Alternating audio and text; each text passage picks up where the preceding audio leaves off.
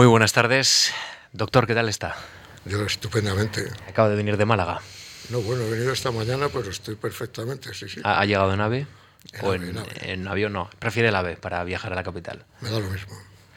Casi lo prefiero en ninguno de los dos sitios porque me da una pereza terrible venir a Madrid.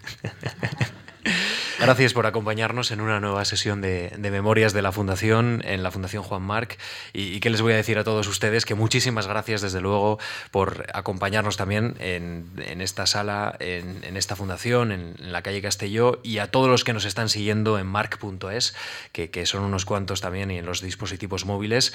Muchísimas gracias por prestarnos una hora de su tiempo, que al fin y al cabo es lo más preciado casi casi que, que tienen. Y hoy vamos a hablar de medicina y vamos a hablar también de, una larga y exitosa experiencia que tenemos aquí delante con nosotros. Hoy nos acompaña el doctor Norberto González de Vega, que, que es nuestro invitado. Vamos a comenzar ya este capítulo de Memorias de la Fundación.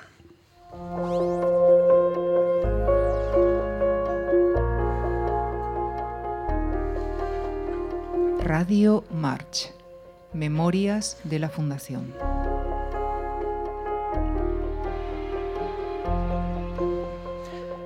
Doctor, ¿un cirujano uh, cardiovascular como usted da consejos sobre la vida saludable? Bueno, yo aconsejo mucho, uh -huh. pero con mucha dificultad porque mmm, casi todo lo que aconsejamos, pasado un poco tiempo, resulta equivocado. Eh, no sé si, por ejemplo, la gente sabe que hace no más de dos semanas ha salido un trabajo en una revista muy seria en los Annals of Internal Medicine diciendo que los huevos fritos son buenísimos. Entonces, vamos, los huevos fritos y las grasas, o sea que todo el asunto este de las grasas que tanto eh, nos tienen, pues que no tiene mucho, mucho fundamento. Yo concretamente, por si acaso no da tiempo en el futuro eh, de la, de la, de la mm. conversación, yo soy de los totalmente convencidos, y gracias a Dios aquí hay algunos amigos míos cirujanos, a los que agradezco muchísimo que hayan venido a aguantarme, que la arteriosclerosis, que es, es una enfermedad infecciosa, estoy totalmente convencido, y que algún día se descubrirá que al que le pica un bichito en la infancia o un bichito que no sabemos cuál es y le hace unas heridas en las arterias, luego ahí se deposita el colesterol, las grasas y tal, y tiene una arteriosclerosis. Al que no le pasa eso, como dicen en Málaga, donde llevo 34 años, que hay enfermos que están fenomenales y que tú, porque tiene una válvula mal, le ves las coronarias antes mm. de operarle y las tiene limpias como la de un niño, y tienen 70 años y les preguntas, ¿y usted qué ha comido? Y dice, yo lo más que he comido es pringue, que llaman allí a la grasa. Entonces dice, esto es una, esto es una pena que no haber tomado pringue con lo buena que está. o sea que consejos hay que dar, pero sabiendo que sabemos poquísimo. Claro, se lo preguntaba o sea, porque, porque la verdad es que usted tiene una noción muy clara de lo que debe ser la vida sana y de lo que es adecuado para, para tener bien el corazón y, y, el sistema circulatorio, pero, pero muchas veces nosotros, que también lo sabemos, eh, somos los primeros que incumplimos. ¿no? A veces me imagino que habrá algo de impotencia. Si esa famosa frase de si se lo advertí, si es que se lo advertí. Es que ¿o eso, no? eso, es que eso, eso nunca debe decirlo un médico. Cuando, mira, y no cuando, tiene tentación a veces. Cuando operaron eh, al presidente Clinton uh -huh. de las coronarias, yo me acuerdo de un artículo en el New York Times que me gustó mucho, porque mmm, dijeron que tomaba muchas hamburguesas, que no sé cuándo, y salió un artículo que decía, don't blame the patient. Y es que culpabilizar al enfermo es, es una cosa que es que nunca se debe hacer para nada, nunca se debe hacer para nada. Hay que aconsejar, pero siempre, como te digo, hay que aconsejar desde sabiendo, desde la sabiduría de nuestra ignorancia, hmm. que es que no podemos dar consejos como si es que nosotros supiéramos algo que los demás no saben. Hay cosas, mira, fíjate, hay cosas muy razonables. Por ejemplo, a mi edad, yo le regalo a todos mis amigos un polo que me bordan a mí que pone eh, porque juego muchas veces con muchos extranjeros, nine holes a day, keep the doctor away. Eh, nueve hoyos al día de golf, pues mantienen lejos al médico. Efectivamente, si uno tiene la suerte de llegar a una edad en que puede jugar todos los días en un campo de golf, eso seguro que no es malo. Bueno, es que en nuestro tiempo es, muy complejo. Encontramos a personas que sabiendo eh, lo que tienen que hacer no lo hacen, ¿no? Porque eh, quizá, pues, eh, a veces la, dieta sana o la vida sana no, no, es para todo el mundo lo mejor, ¿no? hay casos de este tipo, pero también existe el, caso contrario, el caso del obsesionado, el que sale a correr con el carrito de bebé por el parque, que, vive preocupado por, por, las calorías y las grasas trans que, come. Y, esto también. Totalmente de acuerdo contigo. Eso es peor. Eso es peor que lo otro. O sea, que hay dos enfermos. No, no, no. Bueno, hay una cosa que es que hay que. Ese consejo tan. que es todo con moderación, incluida la moderación. O sea, que eso que tú dices, verdaderamente el marketing ha hecho que haya obsesos de, por ejemplo, lo del agua. Eso, y me alegro mucho que está aquí eh, uno de los más ilustres cirujanos madrileños, el doctor Rufilanchas, que un día leí que había escrito lo que yo siempre digo, esa manía de que hay que llevar una botella de, agua debajo del brazo porque eso es muy bueno. Y eso solo lo que hace ese agua es dar más trabajo al riñón, pero otra cosa no hace. Hmm.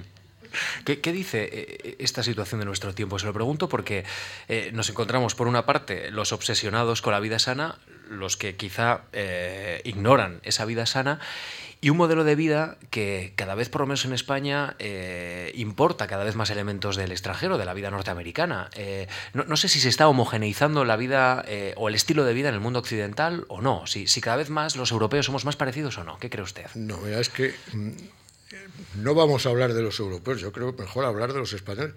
Yo siempre digo que nosotros tenemos la tendencia de importar solo lo malo. pero lo más seguro estoy equivocado.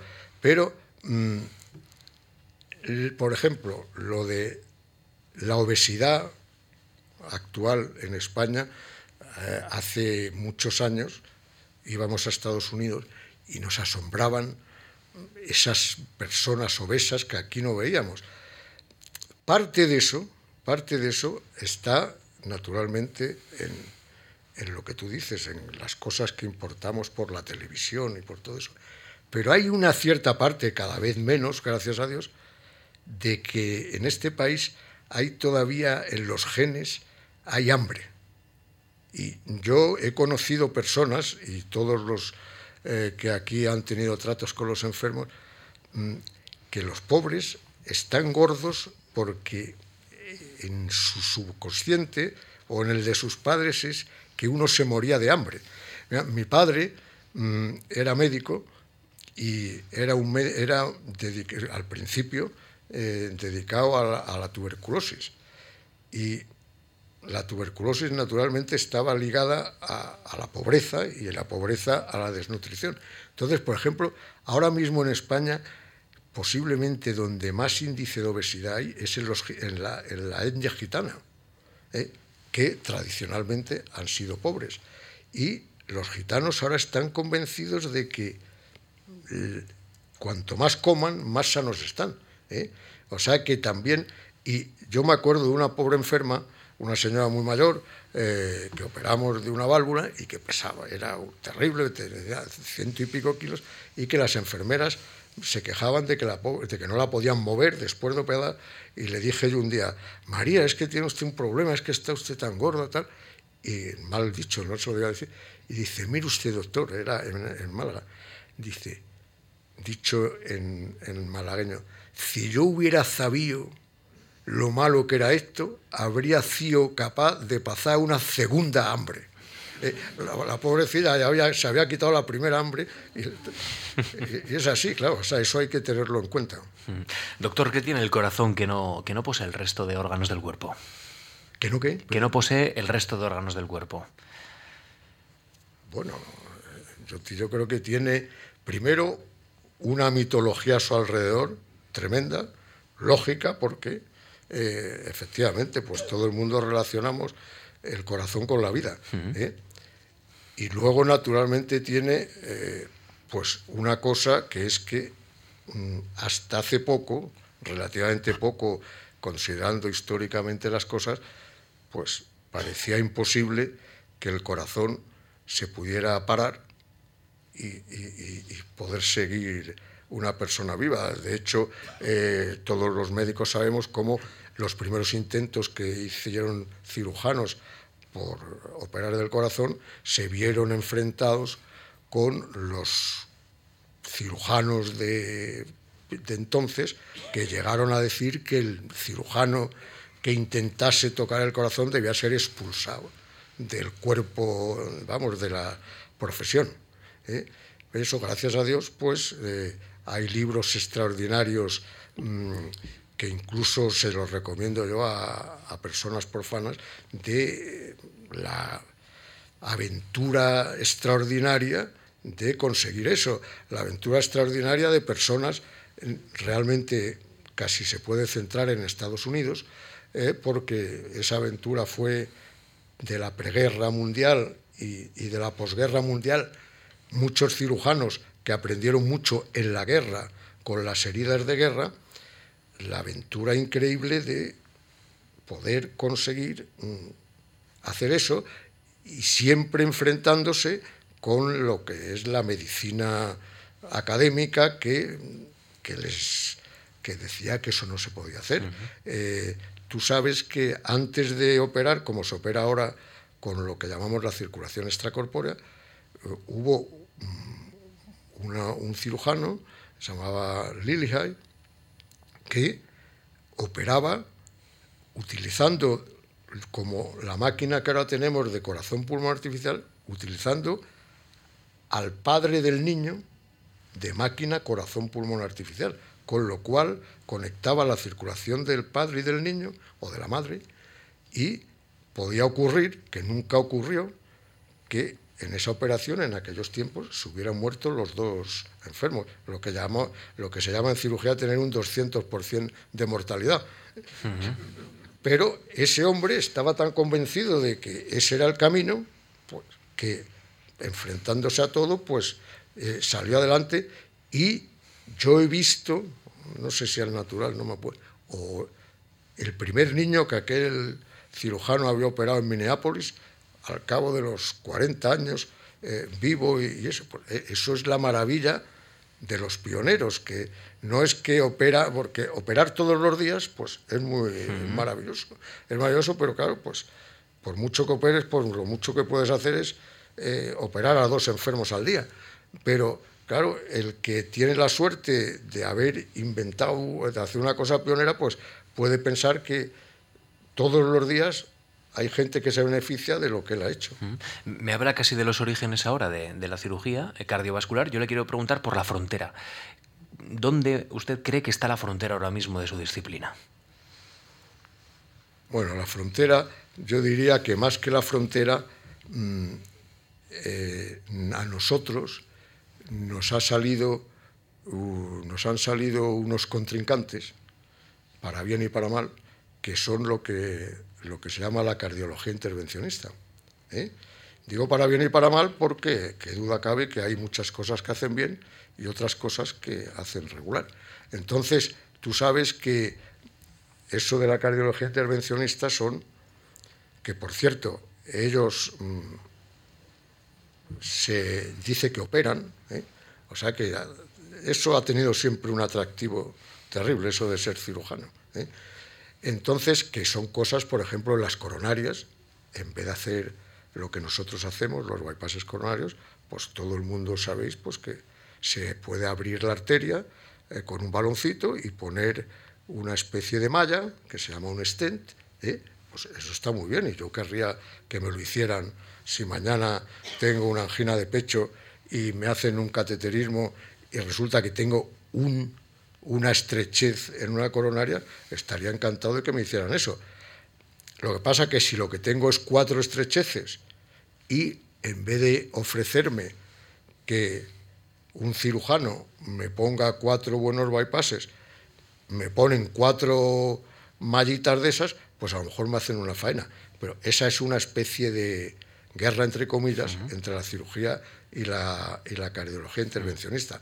Mm, yo creo que, como siempre, pues si todos, cosa que no ocurre, si todo el mundo, igual que si todo el mundo solo actuase por el bien del prójimo, todos los médicos y cirujanos actuásemos exclusivamente por el bien del enfermo, pues mm, no habría eh, esa guerra. Lo que pasa es que desgraciadamente ni todo el mundo actúa por el bien, exclusivamente por el bien del prójimo, y en la medicina, que duda cabe, mm, que a lo largo de todos estos años de, mi carrera, igual que la carrera de los cirujanos que están aquí conmigo, pues la, digamos, la industria médica ha ido adquiriendo una fuerza tremenda, también para bien y para mal, porque mm, igual que podemos hablar, si da tiempo, de cómo de importante era en aquellos tiempos en que yo me dieron una, beca March, que era la única manera de salir de España, pues hoy salen, gracias a la industria médica, pues salen los médicos a, los congresos, a eso, eh, pagados por la industria médica. O sea, que tampoco es que todo sea malo, pero a su vez eso condiciona mucho las actuaciones de los médicos. Tú me dices, ¿cuál es la frontera de la...? Bueno, pues la frontera realmente sería conseguir un corazón artificial que funcionara igual de bien. Lo que pasa, y eso, mm, a mí hay un concepto que me gusta mucho, que es el futuro del pasado, que es la diferencia terrible que hay entre lo que tú te crees que va a ser el futuro y lo que cuando pasa el tiempo ha sido. Eh, yo, creo que hace 30 años nosotros, los cirujanos cardíacos, pensábamos que a lo mejor ahora ya, igual que tenemos válvulas en el quirófano o marcapasos, tendríamos distintos corazones de distinto tamaño, que cuando un enfermo ya no le pudieras hacer más, le pusieras eso y, le, y pasaba mañana a casa. Y claro, eso está claro que eso es difícil de conseguir y vamos, difícil de conseguir y está sin conseguir. Que por otra parte, que por otra parte, también habrá que pensar si es que mm, esa querencia a la inmortalidad nos conduce a algo, porque es que nos tenemos que morir, te quiero decir, y, realmente mm, no sé yo si, si es necesario que cuando ya eh, eh, tengamos, o sea, lo único que hay que preservar claramente es el cerebro. Lo demás, pues hay que tener clarísimo que la vida, y eso lo dice muy bien un, escritor eh, libanés que se llama Amin Malouf, que la vida, si fuera, hubiera la posibilidad de una persona no morirse, la vida sería terrible, porque no viviríamos más que para no morirnos. Y entonces no haríamos otra cosa más que intentar no morirnos. Gracias, a Dios, condena. gracias a Dios nos tenemos que morir. Hmm. El doctor González de Vega es nuestro invitado en, esta última sesión de este año de Memorias de la Fundación, mejor dicho, de, esta temporada. Vamos a repasar su trayectoria con la ayuda, eh, si le parece, de Lucía Franco y seguimos charlando con tranquilidad porque vamos a abordar también ya estos orígenes y esa relación con la Fundación Marc. Norberto González de Vega es cirujano cardiovascular y en la actualidad es jefe del servicio de la Clínica Santa Elena en Málaga. Se licenció en medicina por la Universidad de Granada y se especializó en la Fundación Jiménez Díaz de Madrid. Amplió sus estudios en el Leeds General Infirmary del Reino Unido, donde, gracias a una beca de la Fundación Juan Marc, en 1965 desarrolló el proyecto de investigación titulado nuevas orientaciones en el tratamiento quirúrgico de la insuficiencia mitral. En el Hospital Carlos Haya de Málaga puso en marcha el servicio de cirugía cardiovascular que entonces no existía en ese centro hospitalario. Ideó y desarrolló una técnica para el tratamiento de lesiones valvulares que lleva su nombre y que posteriormente se generalizó en la práctica quirúrgica. La anuloplastia tricúspide de De Vega es uno de los hitos quirúrgicos de su especialidad. Ha compartido experiencias y quirófano con algunos de los mejores cirujanos cardiovasculares del mundo, como el doctor Bernard, responsable del primer trasplante de corazón. Norberto González de Vega ha sido invitado por prestigiosas instituciones internacionales en países como India, Estados Unidos, China, Australia o Sudáfrica. Recíprocamente, también ha traído a su quirófano a numerosos de los mejores cirujanos del mundo. Recientemente ha sido homenajeado por la Sociedad Española de Cirugía Torácica Cardiovascular. Esto es una vida en apenas un minuto y medio, más o menos. Una vida en un minuto y medio. ¿Qué le parece? Bueno, me parece muy bien. Mi vida me ha parecido muy bien, he tenido mucha suerte. Vamos a, hacer una pequeña pausa, vamos a escuchar una canción que ya nos introduce en estos tiempos del origen de la vocación de, de Norberto González de Vega. I wonder how am I still here? And I don't wanna move a thing. It might change my memory. Oh, I Doctor, usted es el segundo de una familia de, ocho hijos, con un pie en Granada, eh, el otro en Ávila, una casa que, que, usted ha definido como un maravilloso laboratorio experimental. Yo le quiero preguntar, ¿cómo nace la vocación? ¿Cómo Norberto González de Vega sabe que quiere ser médico o cómo alumbra esa idea en su interior? Bueno, yo creo que ya mi padre lo debió de ver porque, claro, mi padre se llamaba un nombre tan, digamos, raro como Norberto. Cuando tuvo el primer hijo, su mujer no le dejó ponerle Norberto. Entonces, cuando ya repitió, pues él no se dejó eh, comer, eh, comer su voluntad y me puso a traición Norberto. Entonces, posiblemente por eso, y eso me sirvió para una cosa que, entre las muchísimas que le podré deber, que le debo a mis padres, a mi padre, cuando yo decidí mm, ser médico, me dijo, sí, sí, a mí me parece muy bien, pero con una condición, que te vayas de Granada. ¿eh? Porque entonces, porque en esa biografía que, que, que, está, que ha dicho, yo me fui a estudiar a Madrid. Entonces, porque él tenía clarísimo, y eso me parece, y eso me ayudó a mí muchísimo, que si yo me quedaba en Granada, yo iba a ser siempre el hijo de don Norberto, que era, como te digo, un médico extraordinario y que tenía, pues, en aquello. Y entonces eso a mí me ayudó a, poder ser, que algún día eh, a mi padre le pudieran decir si era el padre eh, mi padre, que es como yo digo, que en la vida, la vida más feliz que puede tener una persona es si consigue ser nieto de alguien, padre de, eh, hijo de alguien, padre de alguien y abuelo de alguien. Y no digamos ya si consigue ser bisabuelo de alguien. Maravilloso, ¿no? Pues claro, pues yo he tenido esa suerte, que yo he sido nieto de alguien, eh, hijo de alguien, y ahora, gracias a Dios, soy padre si hablamos, eh, doctor de maestros, usted ha singularizado en, la figura del doctor Jiménez Díaz una inspiración profesional, eh, no solo por sus conocimientos, eh, sino también por el modelo de sanidad que quería impulsar desde la Clínica de la Concepción. esto es así, usted es una persona a la que ha sentido mucho respeto. Clarísimo, clarísimo. Eso, o sea, Jiménez Díaz, mm, yo creo que mm, fue un transformador eh, de la medicina española. Eh, en España mm, realmente había las facultades de medicina con sus cátedras y, luego había los hospitales provinciales y había empezado a nacer los, eso que se llamaban residencias sanitarias, los hospitales de seguridad social, que, dicho sea de paso, fue algo extraordinario que cambió la medicina en este país, pero mm, Jiménez Díaz, mm, que se había formado en Alemania, donde se formaban realmente todos los médicos antes de, antes de la guerra, mm, incluidos los americanos que iban a Alemania, y luego fue también a la Clínica Mayo, pues él, de alguna manera, pensó que España necesitaba un hospital donde se aunara eso que suena atópico, pero que es verdad, que docencia, eh, asistencia e investigación.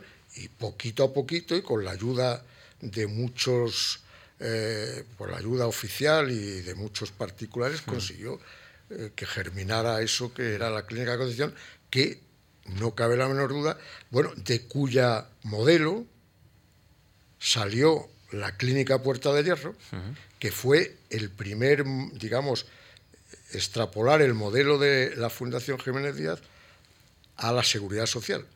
Desgraciadamente, como ocurre mucho en nuestro país, que durar, durar, solo duran las catedrales, mm, eso que era un sitio donde los médicos nos pasábamos no siete horas, doce, catorce, las que hicieran falta, porque allí tenías donde aprender, donde, donde trabajar, donde investigar y donde ganarte la vida, porque estaba permitido y había la posibilidad de tener medicina privada y medicina pública, entonces, y eso beneficiaba tanto a los enfermos privados como a los enfermos públicos, he puesto que es muy bueno que el cirujano que ha operado por la mañana a un enfermo eh, de la seguridad social o a un enfermo privado, que a las 9 de la noche siga en el hospital. Es mucho mejor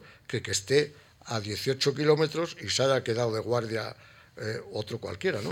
Ese modelo, mm, en el lío que hubo, eh, en el lío este que ahora tanto hemos vivido de la transición, yo no sé si antes un poquito después, se deshizo, se deshizo y Puerta de Hierro, que era un hospital maravilloso, que yo, mm, al que yo tenía hasta envidia, eh, mm, porque el modelo casi había mejorado el de la fundación, pues eh, y que se, hizo gracias a copiar ese modelo y gracias a personas que no puedo dejar de nombrar, como el profesor Figuera, que aparte de ser uno de los pioneros de la cirugía cardíaca, fue un impulsor junto con el profesor Segovia de eso, pues los sindicatos, los líos, tal y cual, pues deshicieron aquel modelo y, y en vez de ese modelo germinar y que se hubiera extendido por todo el país, pues ahí se quedó.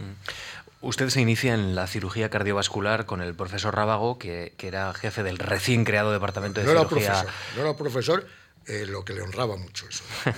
¿eh? cirugía cardiovascular, ¿no? dirigía El, departamento de cirugía cardiovascular en la clínica de la Concepción. Eh, le pide que le ayude, entiendo.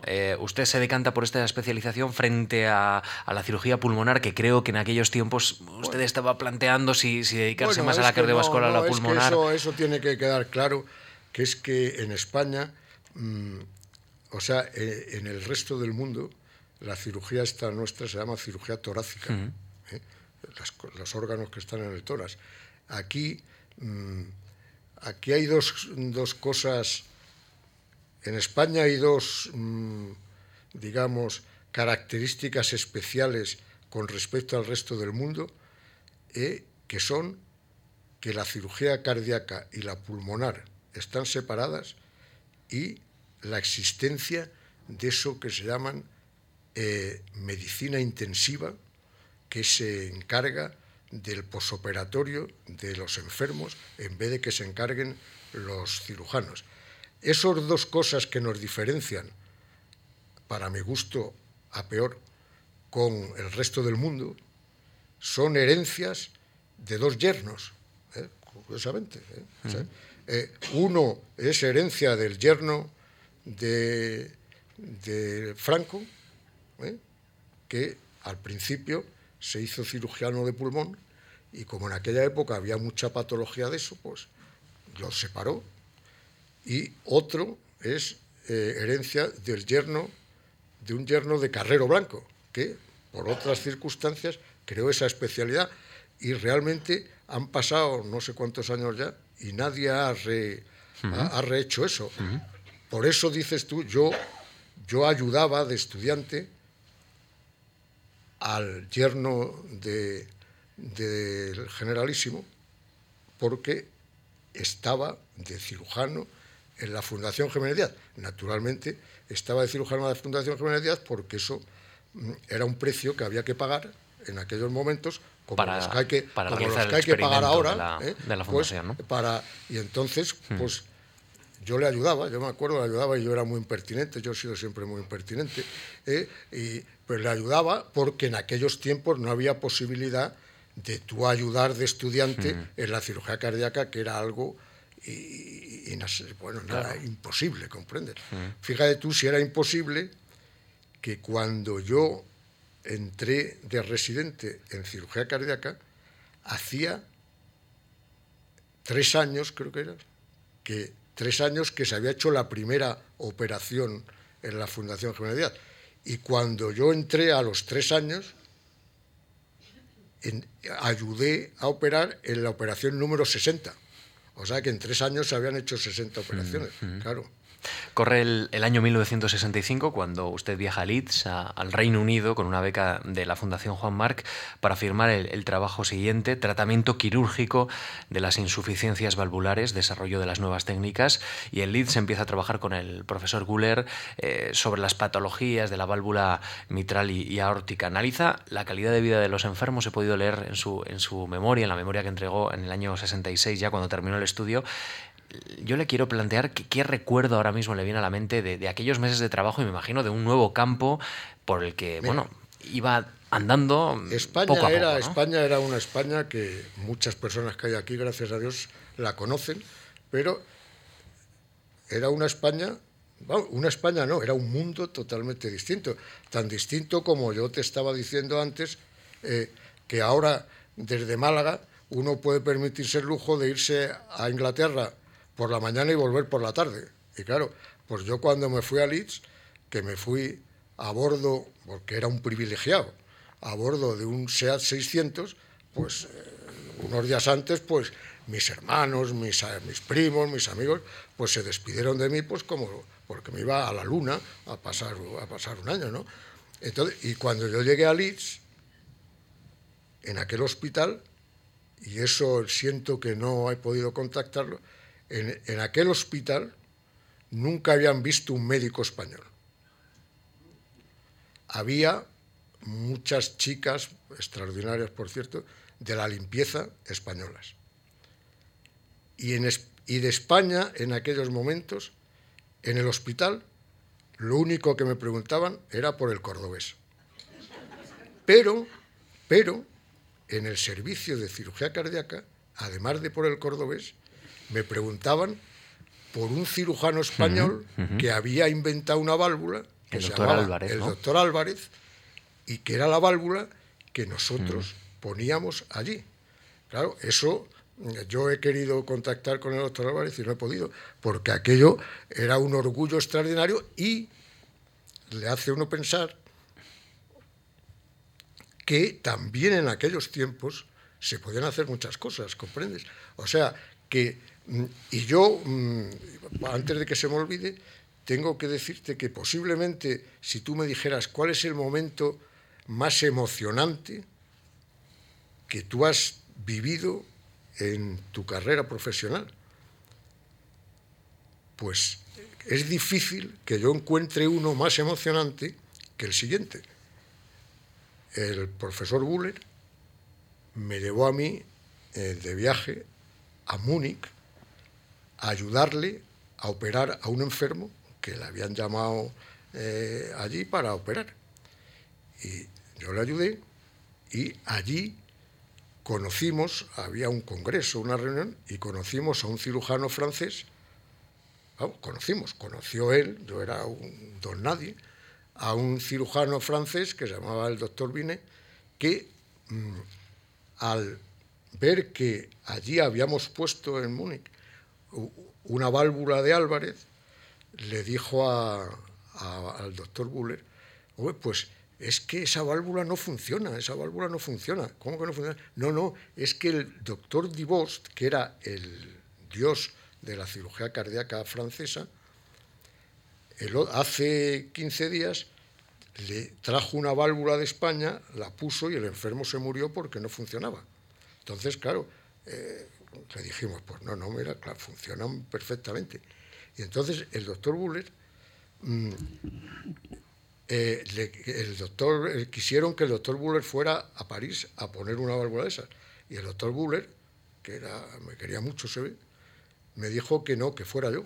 Y claro, yo entonces, con 27 años tendría, me encontré en, un hospital de París, mm, rodeado de cirujanos franceses que estaban, iban a presenciar, pues yo pensaba como una corrida de toros, porque como el jefe, eh, el jefe máximo había dicho que eso no funcionaba, pues allí había llegado un torero español a poner una válvula española y demostrar que funcionaba. ¿eh? Y gracias a Dios funcionó. y, usted me dice que este es uno de los momentos más emocionantes, pero entiendo que, una persona como usted, un cirujano de, reconocido prestigio, que, tiene entre sus saberes eh, haber firmado el método de la anuloplastia tricúspide de Vega, eh, entiendo que ese es otro de los grandes momentos que para lo menos para una vida justifica toda, toda una dedicación ¿no? profesional. es otra cosa, es otra cosa. eso es la suerte que uno puede tener en la vida ¿eh? y que de repente, pues cuando frente a los problemas que hay, pues uno piensa, porque todo el día nos pasábamos pensando en lo mismo, pues y se te ocurre una solución, la solución es estás en un sitio donde hay cirugía experimental y la puedes experimentar y un día le convences a, tu jefe de que eso es bueno, lo haces, lo publicas y de repente, ¡pum!, eso eh, es una explosión, pues como el libro ese de Pilar Urbano. ¿No? Espero que algo más duradero. No, no, más duradero y más verdadero. Entonces te quiero decir que, eh, que eso, de repente, todo el mundo pues, empiezan a hacerlo en un sitio, en otro, en otro, en otro, tal, y de repente, que coste que el nombre se lo pusieron otros. Yo no, el, trabajo está perfectamente escrito que se llama la nuloplastia selectiva regulable y permanente. Yo no puse, pero la gente por lo relacionó. eso me ha dado muchas satisfacciones. ¿Cómo no me va a dar satisfacciones? Muchas satisfacciones de todos los tipos, entre otros haber sido, haber podido ser invitado a, a cualquier parte del mundo a operar, a dar charlas y un poco, aunque sea una pequeña línea, pues mm, eso que te decía al principio, pues si tú piensas, hombre, porque de vez en cuando te viene una enfermera eh, que trabajaba contigo y se ha ido a, a trabajar a Inglaterra. Ay, doctor, si en el hospital donde yo trabajo hace muchas anuloplastias de vera, tal, pues, o si vas a la India y te dice uno, uy, yo he hecho, un, indio te dice, yo he hecho por lo menos 500, pues piensas que a lo mejor incluso el día que te mueras, pues hay alguien que se está beneficiando de una idea que tú tuviste. E incluso hay muchos pacientes que no saben eh, exactamente la técnica que se les ha aplicado, pero tienen una calidad de vida mucho mejor. Y, para esto me imagino que, uno trabaja. Esto justifica la vida de un médico y de un cirujano. ¿no? Eh, ha colaborado con grandes cirujanos de nuestro tiempo, ha trabajado con el doctor Barnard, eh, fue el primero, me decía hace unos minutos, que, llegó a su cirugía, ¿no? a, su quirófano. Es que yo he tenido mucha suerte porque a mí me cogió eh, yo, yo, había conocido al doctor Barnard en Leeds, porque, o sea, él había ido a Leeds y nos había dado una charla sobre un aspecto de la cirugía cardíaca. Y era un hombre muy brillante. O sea que yo ya le conocía y de repente yo me acuerdo perfectamente ir a la clínica de la Concepción, oyendo la radio y la noticia de que se había hecho un trasplante de corazón. Y aquello, pues, aunque uno sabía que eso estaba cociéndose, pues a mí me impactó tanto y yo, que estaba soltero, que no tenía compromiso especial, pues le dije al doctor oye, yo me voy a ir a, Ciudad del Cabo. Pues, ¿Cómo a Ciudad del Cabo? Aquello sonaba como, sí, sí, que me voy a, ir a Ciudad del Cabo a ver eso. Y, me fui hasta sin visado, porque me fui a la embajada, estaba cerrada, y me fui a Ciudad del Cabo y llegué allí, en el aeropuerto de Ciudad del Cabo había cuatro o cinco jumbos de la CBS, de, la, de todas las cadenas de televisión, pero los pobres, eh, vamos, los pobres, eh, los médicos estaban un poco sorprendidos de que allí no había aparecido ningún médico. O sea, esto es muy bonito, aquí hay muchos periodistas, pero se ve que esto no ha tenido... Y entonces, de ahí vino que ellos me recibieran con esa, como me recibieron, que yo ya me hice muy amigo tanto del doctor Barnard como de un hermano suyo que habían trabajado en él, y ya luego volví más y ya estuve un mes allí y eso pues así fue, ¿no? Pero vamos, que eso es la libertad que yo tenía de poder moverse de un sitio para otro. Y ahora la técnica del trasplante, eh, fíjese, ahora mismo es de, las grandes cosas que la medicina española está sacando pecho, ¿no? Ahora mismo, por lo menos así nos están diciendo las autoridades sanitarias. que, yo prefiero, eh, si, si entramos en ese tema... es que vamos a entrar ahora. Pero es que no me gustaría... bueno, pues si quiere no, no, no, no, no, digo no porque que, que lleve demasiado tiempo. Mira, el programa de trasplantes español, primero, y no digamos del corazón, la base de ese programa está en la Clínica Puerta de Hierro y en el Hospital eh, San Pablo de Barcelona. Y los esfuerzos de, entre otros, dos personas que hay aquí, por lo menos que yo veo, eso. Luego, la Organización Nacional de Trasplantes es una cosa que tiene mucho éxito, que como tú muy bien dices, es la bandera del, Sistema Nacional de Salud, que tiene mucho éxito cuantitativo, se hacen muchos trasplantes. No conozco análisis buenos de si los resultados de los trasplantes de riñón son igual de buenos aquí que en otro sitio. Y el éxito de ese programa tiene dos nombres. Uno, que es de las pocas cosas en España que sigue siendo nacional, que no sea, y otro, que es una actividad que está incentivada económicamente al margen de lo demás. Punto. Cualquier actividad, si tú mañana quieres que la cirugía, ya que estamos hablando de esto, cardíaca española, se operen más enfermos que en ningún sitio del mundo. Y, además, eh, y muy bien, pues no tienen más que hacer, hacerlo nacional y poner unos servicios especiales para cada patología y para eso, y incentivar a los cirujanos cardíacos que cuando estén por la noche operando como están mm, una urgencia, no ocurra que él está haciendo eso con su sueldo y en el quirófano de al lado hay unos que están poniendo un hígado y les están pagando aparte. ese, es realmente, dicho eso, yo soy un fanático de los trasplantes y me parece maravilloso, pero me parece una, mm, un poco impúdico el querer tapar las carencias o los problemas que la sanidad pública tiene, siempre echando por delante que somos eh, solidarios y que somos los que más trasplantamos, porque yo he estado en la India cenando al lado de la coordinadora de trasplantes de la India y me ha dicho, no, no, si su sistema, el sistema de España es muy bueno, pero claro, es carísimo, nosotros no podemos. O he estado en la Clínica Mayo con el cirujano que trasplanta órganos sólidos abdominales que, y me ha dicho, y cuando yo le he contado eso, de que aquí eso, él dice, ah, eso, eso no nos lo habían dicho a nosotros. ¿Comprendes?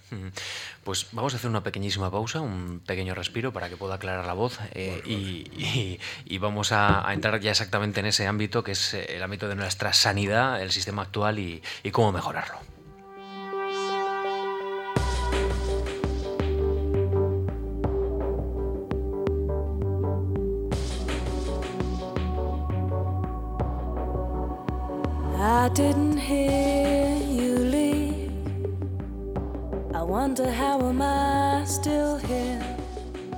Doctor, ¿estamos cerca de convertir nuestro sistema de bienestar en uno de malestar? Vamos a ver. Si es que es tan fácil mm, a una cierta edad mm, explicar las cosas, hay que explicarlas. Es fácil porque, como yo digo, a una cierta edad uno no pretende quedar bien, sino quedarse a gusto. Mm. Entonces, mm, ¿qué quiere decir eso el sistema de bienestar? Primero, ¿qué es eso del estado de bienestar?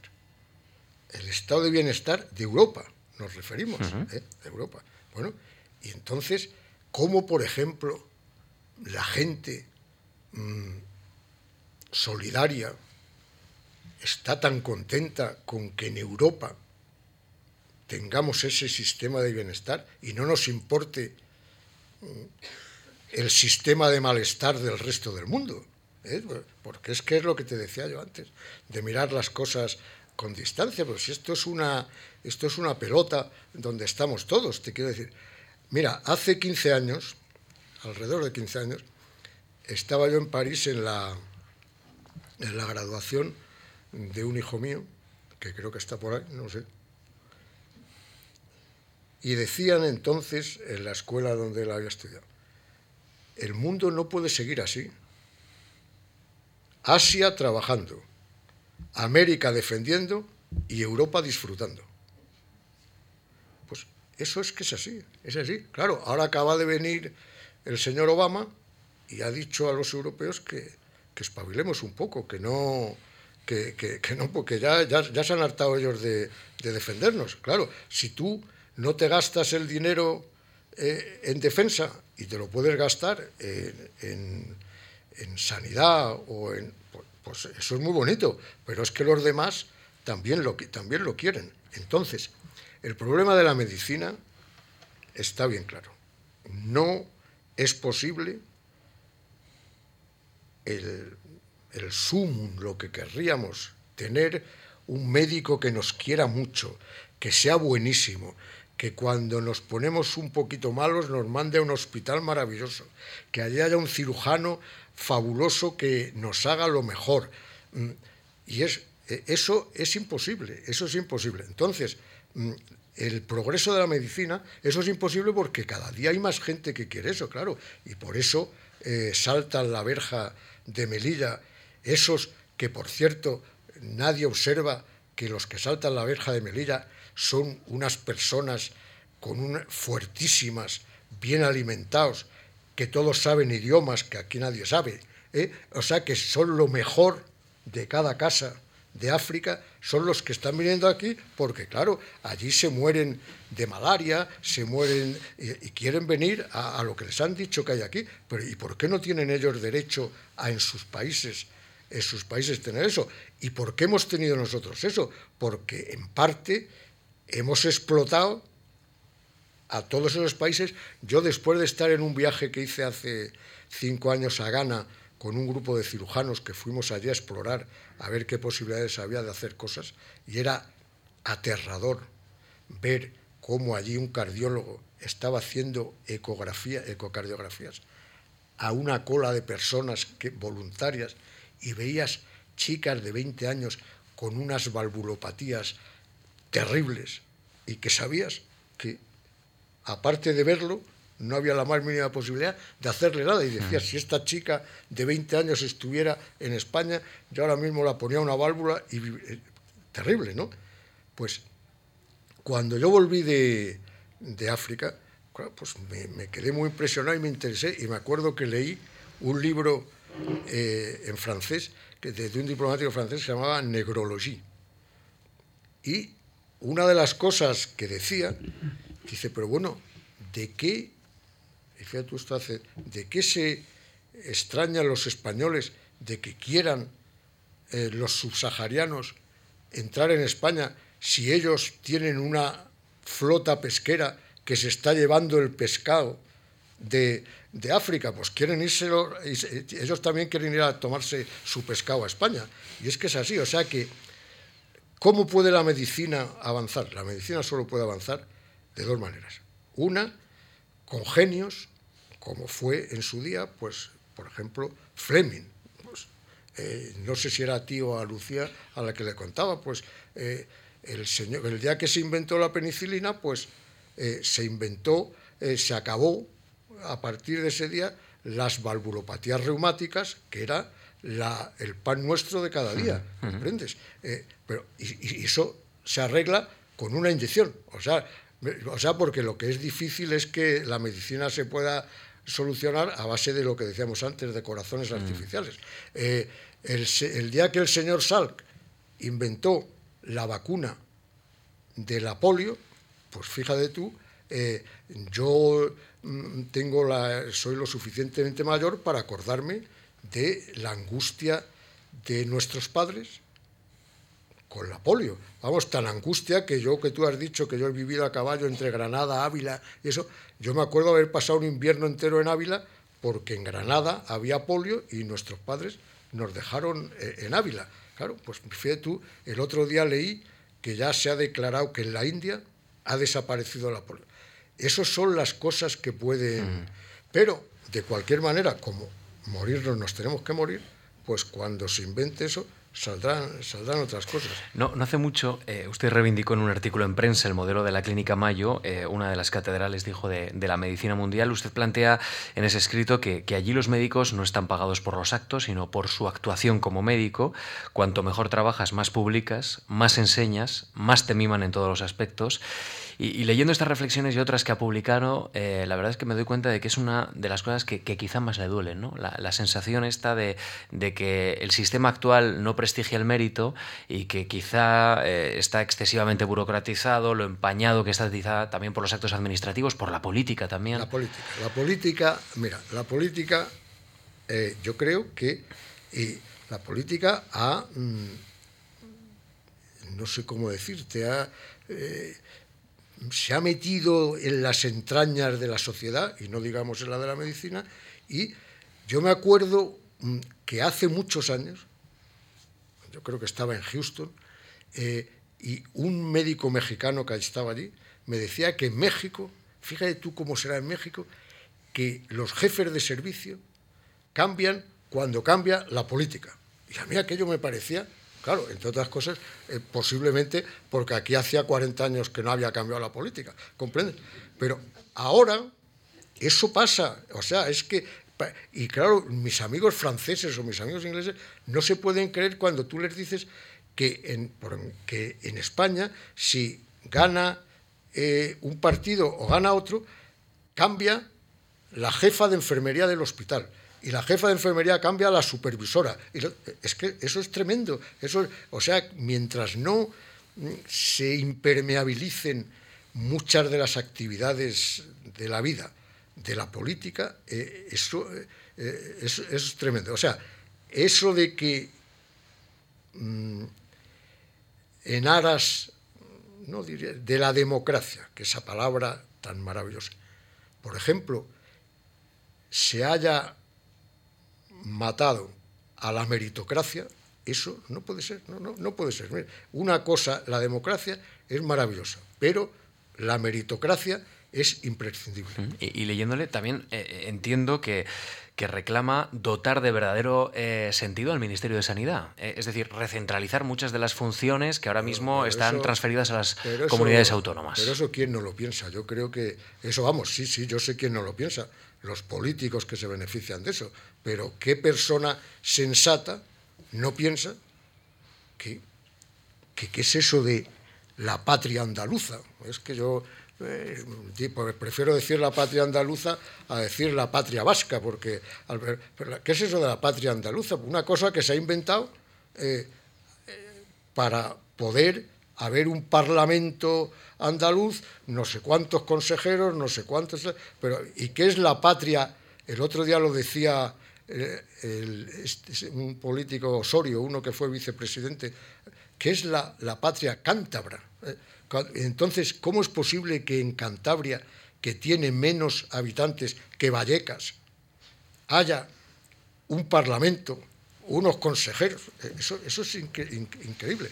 Y eso, y eso no hay nadie, salvo los políticos, que defiendan una, otra cosa que no sea eh, dar marcha atrás en eso, pero claro, como los que tienen que dar marcha atrás son ellos y no nosotros, pues difícil lo tenemos. Y, leí otra idea muy sugerente. Eh, otro gran componente de, la sanidad, que desde luego son los enfermos. Usted afirma que solo una población culta y bien educada hace un uso correcto de la medicina.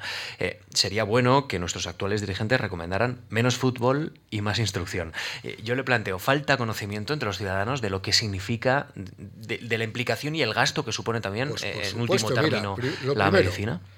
Lo primero es el mantra de que en España la, eh, tenemos medicina gratis. Eso es lo que nos dicen. Oiga, ¿cómo dice usted que es gratis? Es que cae el dinero del cielo, ¿no? Eh, es, eh, es una medicina que pagamos todos los españoles con los impuestos. Y tú sabes ese refrán tan castellano de a caballo regalado no le mires el diente. La gente, la pobre gente, dice, están en un hospital esperando a que le hagan una cosa o 20 días o están, como yo he visto, eh, cuatro enfermos en una habitación o en un pasillo, de dice, no voy a protestar porque esto es gratis. Claro, eh, eso es. Entonces, si tú le explicas a la gente que no hay nada gratis, que lo gratis siempre quien lo paga es el último, no hay nada gratis y que cada cosa que se haga cuesta el dinero y que cuanto más dinero cueste, menos se podrá dar, pero claro, pero aquí hoy seguro que hay un partido de fútbol en la televisión. Mm, seguro. Y además que a lo más, y casi seguro, si solo fuera del Atlético de Madrid, yo estaría de acuerdo, pero es que es de otros equipos. Nos quedan apenas unos minutos para terminar esta conversación, eh, eh, este capítulo de Memorias de la Fundación, pero, pero, pero quiero, si puede ser, eh, ir, digamos, a conceptos un poco más generales. Yo, yo le quiero preguntar, por ejemplo, ¿qué le ha enseñado del hombre la medicina, doctor? Bueno, a mí del hombre la medicina me ha enseñado, primero, que todos somos muy parecidos. Eso, eso es lo primero.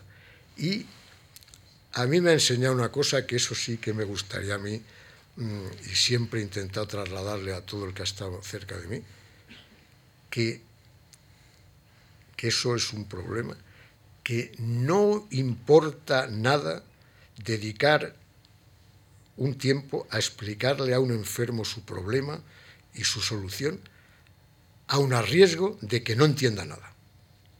Que a base de hacer eso, algún día eh, una generación posterior entenderá las cosas. Pero si eh, invertimos los términos y decimos, como la mayoría de los enfermos no entienden nada, yo no les explico nada, estamos en eso. Pero vamos, enseñar que todos somos iguales y que como tú dices, y que cuando abrimos lo que hay allí dentro todo es igual. Claro, me imagino que, un médico tiene que tener mucha capacidad de, empatía. Me venía a la mente un ensayo, no sé si ha, si ha podido leerlo, de Susan Sontag ante el dolor de los demás. Eh, cuando, cuando usted recibe en su consulta, recibe a gente muy nerviosa, muy preocupada y, en ocasiones también, me imagino, muy alegre porque se están recuperando. ¿no? Usted ve casi casi lo mejor y lo peor del ser humano, nuestras debilidades y también nuestras fortalezas. ¿no? Claro, claro, pero, pero mira... Mm, lo que más enseña el ser médico, que antes de acabar yo quiero decir que la suerte que uno puede tener, no de ser médico, de ser la suerte que puede uno tener de, como yo he tenido, de mm, dedicarte a una cosa que te gusta, porque es haber estado toda la vida de vacaciones. O sea, el que trabaja en una cosa que no le gusta, yo debe ser espantoso. Pero si tú tienes la suerte de trabajar en lo que te gusta, pues has estado toda tu vida de vacaciones. Eh, eh, pero lo más importante mm, de un médico es el saber que tú puedes, mm, haciendo las cosas bien, puedes ayudar a una persona. Y otra cosa que sí quiero decirte, que la única manera, aunque no sea lo que tú me has preguntado, la única manera de que las cosas funcionen el único, el único arma que, que un ser humano tiene para que las cosas funcionen es el ejemplo. Punto. Y si el que está en una posición, sea la que sea, no es ejemplar con los que están por debajo, es imposible que las cosas funcionen y eso hay que metérselo en la cabeza y eso es lo que yo he intentado meter en la cabeza. A lo mejor no he podido otras cosas a todo el que ha trabajado conmigo. Mm, ejemplaridad, esto no suena aquí, en la Fundación Juan Marc, este, este, argumento, eh, este argumento vital. Eh, ya, ya, ya casi por último, y aunque suene casi por curiosidad, eh, un cirujano que tiene que ser preciso, que eh, tiene que estar muy concentrado y, durante muchísimo tiempo eh, en una operación de riesgo, eh, ¿cómo se relaja después? ¿Cómo, cómo, cómo se relaja el doctor González de Vega cuando sale del quirófano? Uy, si es que yo, yo estoy relajadísimo en el quirófano. No me digas. yo cada día estoy menos en quirófano como es natural. Y por, yo, yo en el quirófano, esta mañana he estado yo hablando con un cirujano amigo mío que me hablaba de, un, de otro cirujano que daba gritos en quirófano. Y, claro, digo, mira, todos los cirujanos que dan gritos en el quirófano, eso es porque están inseguros. Yo, yo en quirófano he pasado los mejores ratos de mi vida. Sí, sí, sí, sí, así de claro. Así de, yo quirófano he pasado los mejores ratos de mi vida porque porque cuando estás haciendo una cosa que tú crees que la estás haciendo bien y que la dominas y que es una cosa que va a ser buena para el enfermo y estás rodeado de personas que porque tú has hecho el esfuerzo mm, de que te respetan, te respetan y son amigos tuyos, unos, otros son, pues yo, yo no he tenido que relajarme, posiblemente me tendría que, necesito más relajarme después de un partido de golf que me haya salido mal. Norberto González de Vega, gracias de verdad por habernos acompañado en esta, en esta sesión de Memorias de la Fundación. Eh, hoy con usted hemos terminado este primer capítulo, espero que desde luego no sea el último, eh, hablando del hombre, de, de la medicina. Eh, la iniciamos mirando a la historia de Europa, eh, allá por el mes de noviembre, así que hemos pasado de, Europa al ser, ¿no? Eh, casi una veintena de conversaciones, casi 20 horas de, grabaciones, y esto es más o menos un día entero en la vida de una persona, así que todo pasa a, muchísima velocidad. Gracias por su confianza, espero volver a, desde luego, a coincidir alguna vez con usted y, con todos ustedes, y, desde luego, doctor, gracias, y, que siga teniendo buen tino, que parece que lo tiene. Muchas gracias a ti, muchas gracias a la Fundación. y muchas gracias a todos los que han tenido el gusto de venirme hoy. Gracias, de verdad. Two weeks away feels like the whole world should have changed, but I'm home now, and things still look the same. I think I'll leave it till tomorrow to unpack. Try to forget for one more night that I'm back in my flat on the road where the cars never stop going through the night to a life where I can't watch the sunset. I don't have